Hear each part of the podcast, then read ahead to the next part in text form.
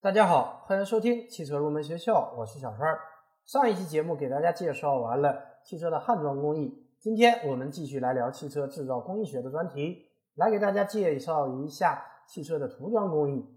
汽车涂装工艺经历了一百多年的发展历程，作业方式由最初的作坊式的简单刷涂，到简单喷涂，再到适用于大量流水生产的现代化工业涂装。车身涂装涂层至少包括电泳底漆、中涂、色漆和清漆等四层。对于有密封要求的焊缝部位，还要加涂 PVC 或 SGC 密封胶。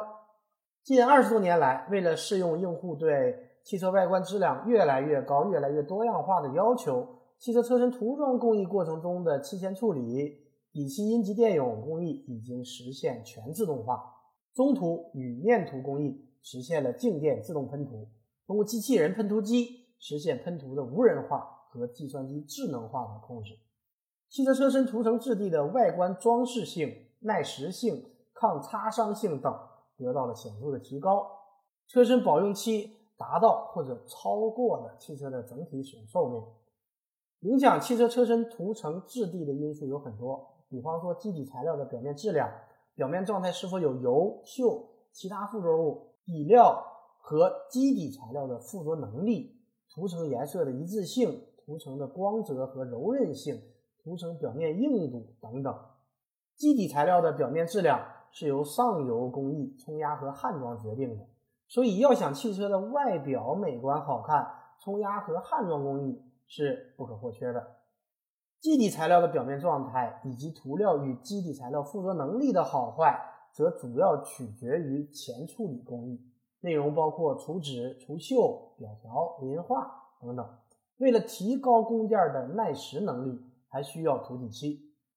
电泳涂底漆在汽车涂装工艺的应用已经超过了三十多年的历史，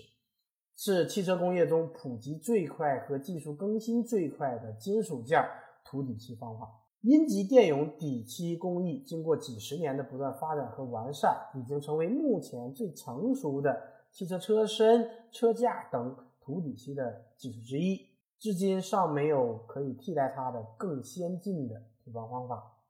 为了改善被涂工件表面和底漆的平整度，为面漆层创造较好的基底，以提高面漆涂层的坚硬性、丰满度及抗蚀击的能力，需要进行中涂。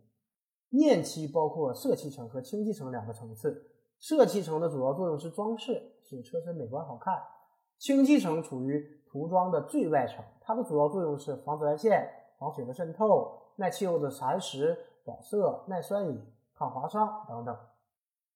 下面我们就展开来给大家详细的介绍汽车的涂装工艺。首先，我们来说漆前处理工艺。早期生产的汽车，新车出厂时涂层外观非常漂亮，但过不了多久就会出现漆面起泡、涂层表面冒出锈蚀斑点，涂层的寿命太短。通常每隔两到三年就需要重新喷涂一次油漆。之所以会这样，就是因为漆膜的附着能力不够，耐腐蚀能力比较差。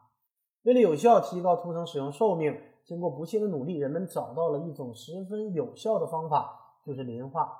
利用磷酸的离解反应，在洁净的金属表面析出不溶性的磷酸金属研膜，简称磷化膜。实验表明，磷化膜能够显著的提高。涂层的附着力和耐蚀性，磷化膜是否能够有效生成，与金属表面的洁净程度和表面微观结构直接相关。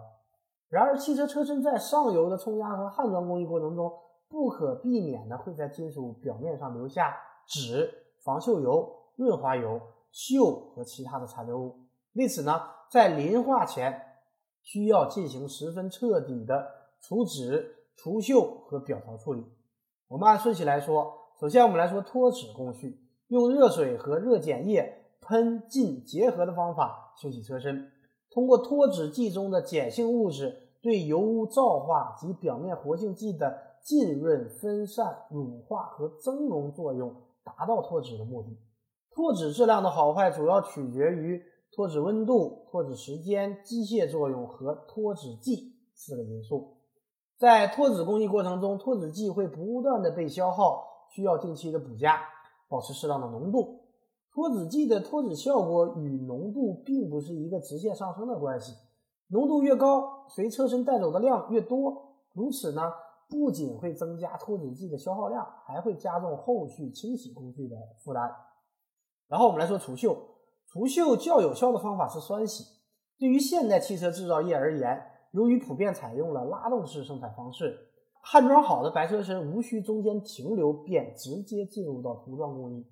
锈蚀通常来不及产生，因此在现代化的汽车制造公司，车身涂装工艺中已很少见到除锈工序。当然，若车身冲压件及换装好的车身有较长时间的储存中转，车身表面锈蚀可能在所难免。在这种情况下，则应该增设除锈工序。说完了除锈，我们再来说一下表条。表条处理就是在金属车身的表面。形成一层有利于生成磷化膜的均匀结晶核。表条是磷化前必须进行的一道重要工序，其作用是改变金属表面的微观状态，促进磷化过程中形成结晶细小、均匀、致密的磷化膜。尤其是经过酸洗或高温强碱清洗过的金属表面。表条液的主要成分是铁盐和磷酸钠，是微碱性的胶体溶液。由于胶体微粒表面能很高，对金属表面有极强的吸附作用，可在被处理表面形成数量极多、细小且均匀的磷酸盐晶核，促使磷化膜细化致密，能够有效的提高磷化的成膜。然后就是磷化工序了，磷化就是利用磷酸的离解反应，在洁净的金属表面析出不溶性的磷酸金属研磨。简称磷化膜。实验表明，磷化膜能够显著的提高涂层的附着力和耐蚀性。磷化处理之后，还需要彻底清除残留在车身表面上的磷化液和磷化膜表面的疏松层，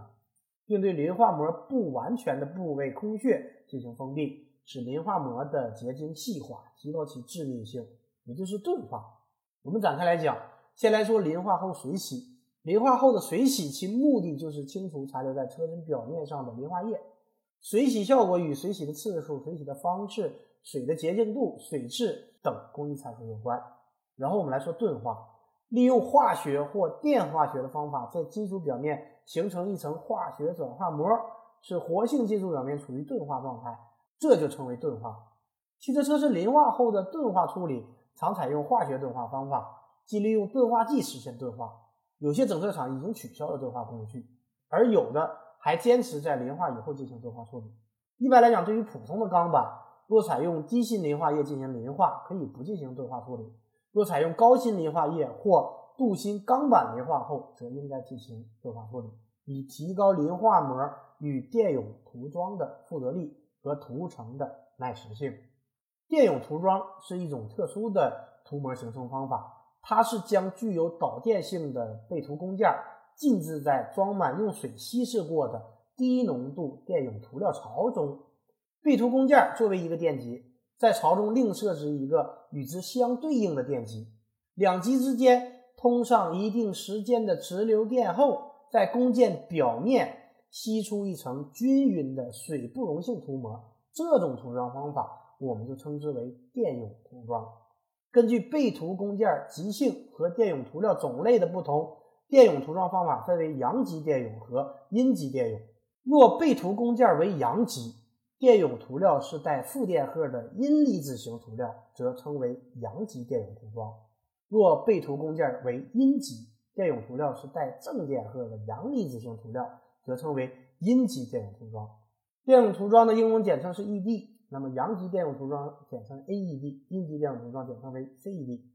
我国汽车工业自二十世纪六十年代末开始采用阳极电泳法涂装汽车覆盖件和驾驶室。由于阴极电泳涂装工艺可以获得更好的涂装质量，因此呢，自二十世纪八十年代中期开始，我国向国外学习和引进阴极电泳涂装工艺技术和设备。现阶段，我国汽车产业和国际有影响的汽车公司。大多都是采用阴极电泳工艺。关于电泳的具体内容，我们放到下一期节目当中来给大家详细的进行讲解。好的，以上就是本期节目的全部内容。下一期节目我们继续来聊汽车的涂装工艺。感谢大家收听今天的汽车入门学校，我们下期节目再会。